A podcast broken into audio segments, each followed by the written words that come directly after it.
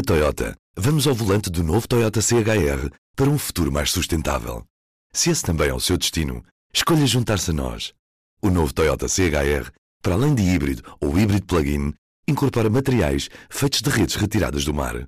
Assim, foi pensado para quem escolhe ter um estilo de vida mais ecológico e consciente. Cada escolha conta e escolher o novo Toyota CHR é ir mais além pelo planeta azul. Saiba mais em toyota.pt. P24, edição da manhã de quarta-feira, 20 de dezembro. Apresentamos a nova gama de veículos híbridos plug-in. Uma tecnologia que veio para mudar o futuro. BMW iPerformance. Menos balcões e 800 trabalhadores despedidos do CTT, em vésperas de uma greve geral de dois dias, convocada para esta quinta e sexta-feira pelos sindicatos afetos ao GT e CGTP, os CTT divulgaram um plano de reorientação estratégica. A empresa espera que, entre poupanças e receitas, se gere um impacto positivo de 45 milhões de euros nos resultados operacionais a partir de 2020.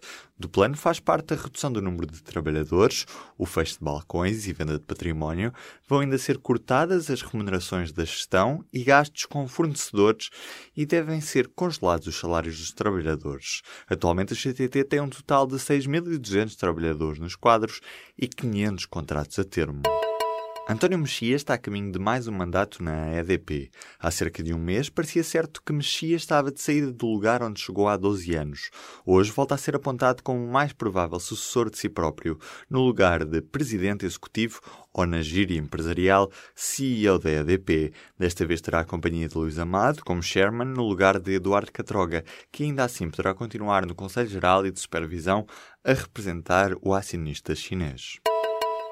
Até setembro, o Serviço Nacional de Saúde realizou mais de 1.200 cirurgias para o tratamento da obesidade. O número representa um aumento de 6,7% em relação ao ano passado e mais 21,4% do que em 2015. Atualmente, o Ministério da Saúde tem a decorrer um programa no valor de 12 milhões de euros de combate às listas de espera. A mediana do tempo de espera está nos 6 meses, sem grande alteração em relação ao passado. São os centros hospitalares de São João, Lisboa Central, Entre Douro e Voga, Universidade Universitário de Coimbra e Hospital da Perlada os que mais fazem estas cirurgias. A Uber é mesmo uma empresa de transportes. Quem o determinou foi o Tribunal de Justiça da União Europeia. A Uber dizia ser uma empresa que operava na área da sociedade de informação.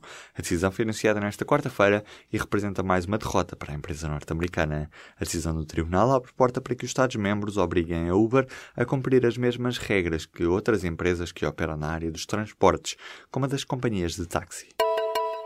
O concurso para novo ferry entre a Madeira e o continente não deu em nada.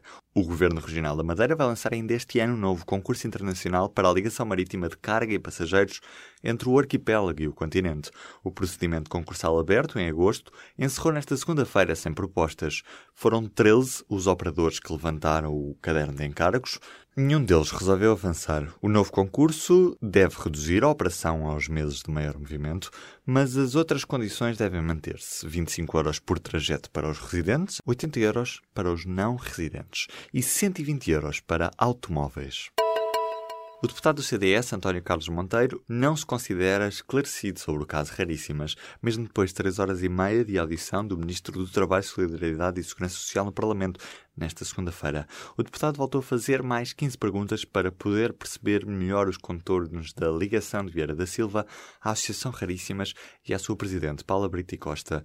O ministro tem agora 30 dias para responder. Estas perguntas surgem depois de Vieira da Silva ter dito na Comissão Parlamentar que não foi só a Segurança Social a financiar com 427 mil euros a construção da Casa dos Marcos, isto porque também a Santa Casa da Misericórdia de Lisboa contribuiu.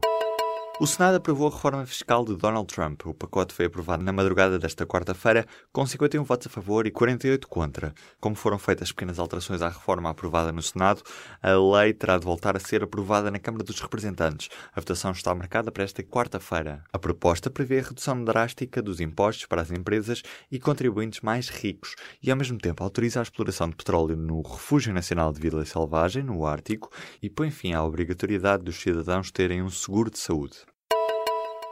A Catalunha vive nesta quarta-feira um dia de reflexão antes das eleições atípicas de 21 de dezembro, que podem ser vistas como um segundo referendo à independência da região. O coletivo Universitats per la República, um movimento na Catalunha que une várias organizações e junta estudantes e professores com funcionários, tem marcado a campanha pela força que o movimento acabou por ter. Tudo começou a 20 de setembro, quando os agentes da Guarda Civil e da Polícia Nacional detiveram 14 pessoas ligadas ao referendo sobre a independência marcado para dia 1 de outubro. Nessa altura houve uma mobilização social com os jovens a partirem para as ruas. O Universidades per la República nasceu para defender o direito a decidir, ou seja, para defender o referendo e agora tem como principal objetivo defender a construção de uma República Catalã. A reportagem completa pode ser lida nesta quarta-feira em público.pt e também no papel pelas mãos de Sofia Lorena, enviada do Público à Catalunha. O Guggenheim de Bilbao vai receber no próximo ano uma exposição individual da portuguesa Joana Vasconcelos com o título I'm Your Mirror a exposição vai decorrer de junho a novembro de 2018. A mostra é comissariada por Petra Jorge e Henrique Juncosa e vai incluir peças produzidas por Joana Vasconcelos nos últimos 20 anos. O Museu Guggenheim Bilbao recebeu este ano e até ao final de novembro mais de 1 milhão e 200 mil pessoas, o que corresponde a um aumento de 14% em relação ao mesmo período de 2016. O presidente do Futebol Clube do Porto disse nesta terça-feira que as acusações sobre um alegado esquema de favorecimento criado pelo Benfica já não são negadas por ninguém. Pinta Costa diz que os azuis e brancos vão continuar a lutar pela verdade no futebol português. No habitual jantar de Natal, organizado pela Comissão de Recandidatura do Líder Azul e Branco, Pinta Costa recebeu uma réplica do troféu da Taça de Campeões Europeus, conquistado em 1987, e uma caneta em prata. Aproveitou para ironizar. É muito útil porque, como não tenho e-mail, continuo a escrever com caneta disse. Pinta Costa mostrou-se também confiante na conquista do título de campeão nacional. Para fechar esta edição, uma errata sobre a edição de ontem.